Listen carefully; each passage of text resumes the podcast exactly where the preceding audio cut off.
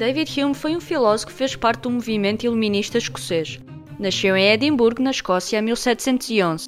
Estudou na Universidade de Edimburgo entre 1721 e 1725, mas não completou o seu curso. Durante a maior parte da sua vida adulta, Hume foi um académico e escritor independente e, em 1739, publicou o seu livro mais famoso, O Tratado da Natureza Humana.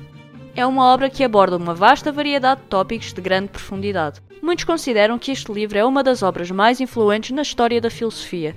Contudo, Hume ficou desiludido com o fraco impacto da obra na altura.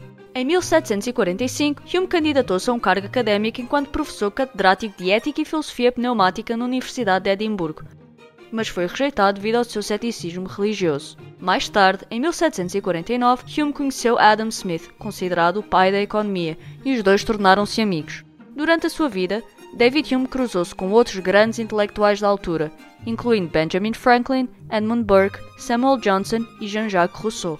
Em 1751, Hume candidatou-se novamente a um cargo académico, desta vez ao cargo de professor catedrático de Lógica na Universidade de Glasgow, mas, mais uma vez, foi rejeitado.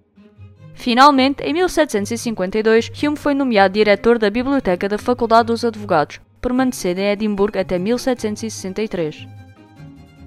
Hume faleceu em Edimburgo em 1776. Considerado o maior de todos os filósofos empiristas, as obras e ideias de Hume sobre os benefícios do mercado livre, da sociedade baseada no comércio, os perigos da dívida pública e a legitimidade do governo continuam a ter impacto na sociedade hoje em dia.